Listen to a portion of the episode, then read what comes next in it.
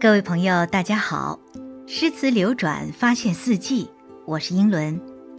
今天是一个特别的日子，因为今天我们要说的是立春节气。一年四季，春夏秋冬，而我们这个系列节目呢，是从秋天开始播出的，所以我们的排序呢，是从秋到冬，再到春夏。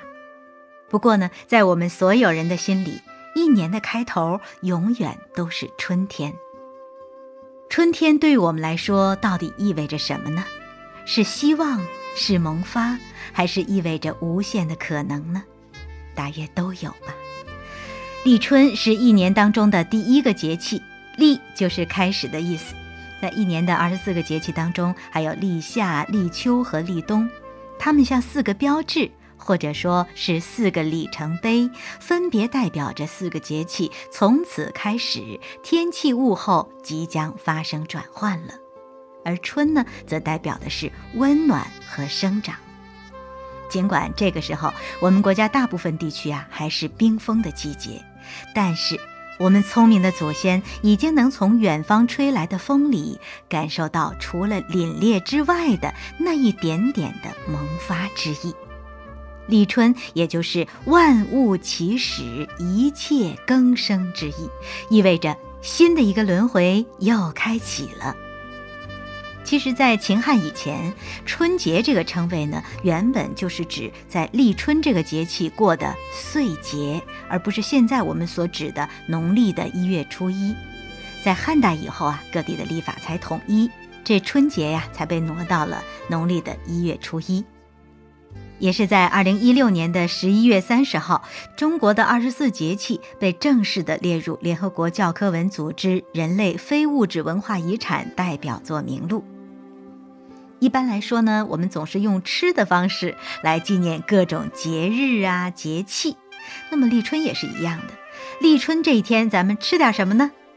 同学们，在立春这一天的晚餐桌上。北方的朋友们，十家有八家要吃春饼；南方的朋友们更多吃的是春卷儿。反正甭管是春饼还是春卷儿，总之呢就是薄饼卷菜。只不过一个需要自己卷，另一个呢是别人给卷好了。据说在唐朝的时候，人们就开始吃春饼了，只不过那时候啊叫一个特别诗意的名字，叫做春盘。春卷啊，在宋代也有一个很好听的名字，叫做探官蚕。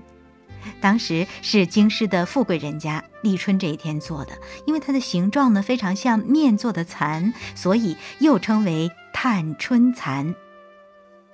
在这么重要的一个日子里，我们来读一首什么诗呢？说起来，我考虑过大约一百多首诗，最终决定来读这一首。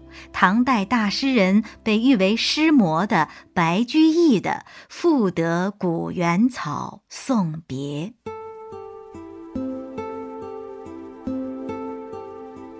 离离原上草，一岁一枯荣。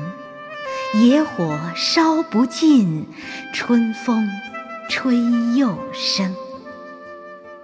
远方清古道。晴翠接荒城，又送王孙去，萋萋满别情。这是一首几乎人人都会背的诗，尤其是前面的四句。之所以选这首诗，就是因为其中蕴含的无限生机与活力。说，尽管古原上的小草柔弱，无法抵御大自然的风刀霜剑以及那熊熊燃烧的野火，每一年到了秋冬就变得枯黄，貌似死掉了。但是，不管是寒冷还是烈火，这些貌似强大的敌人都无法彻底摧毁我。只要春风一来，我还是一样能再次生长繁茂。不管是古道还是荒城，我都能长得生机勃勃、无边无际。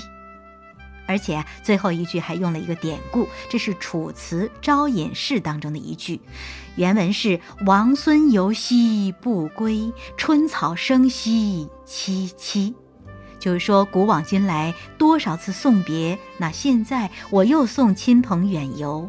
在那厚密茂盛的芳草之中，满含着我的离别之情。之所以选这首诗，也就是由于这一句“野火烧不尽，春风吹又生”。立春了，如今春风已经从遥远的地方启程，我们这些蛰伏已久的小草，是不是也该振作一下了？要为未来的茂盛而奋力生长呢？加油哦！这首诗啊，可以说是家喻户晓、妇孺皆知。不过你知道吗？这是白居易同学在十六岁时写的一首习作，而且呢，还是在考试的时候，在命题作文这种令人痛恨的形式之下，写出了这么一首千古流传的诗。古人都是计算虚岁的，也就是说，放在今天，白居易当时只有十五岁。据说啊，当年青葱鲜嫩的白居易同学入京，哎，当时的大名士顾况啊，看着这个年轻的士子，就说：“米价这么贵，在这儿居住可不容易呀。”他是在拿白居易的名字打趣，说京城不好混饭吃。但是他展卷一读，就读到了我们前面提到的“野火烧不尽，春风吹又生”，不禁大为激赏。说能写出这样句子，那居肯定是容易的。后来呀，还逢人就讲，又有一个小鲜肉叫白居易，那诗写的是才华与抱负齐飞，前途与光明一色呀。当然，后面这个形容是我加的，呃，而且这个形容是有道理的，后面我会给你讲。真的是让他说对了，白居易这辈子。叫做福星下凡，正好绕开了一切深坑。不管是人生的波峰还是谷底，人家都是收获满满，最后还落得一个十全十美。难道说这位小白同学一生都顺风顺水，毫无波澜吗？他就没有挫折吗？人的幸运到底是什么呢？下一集便见分晓。我是英伦。明天一起来读诗吗？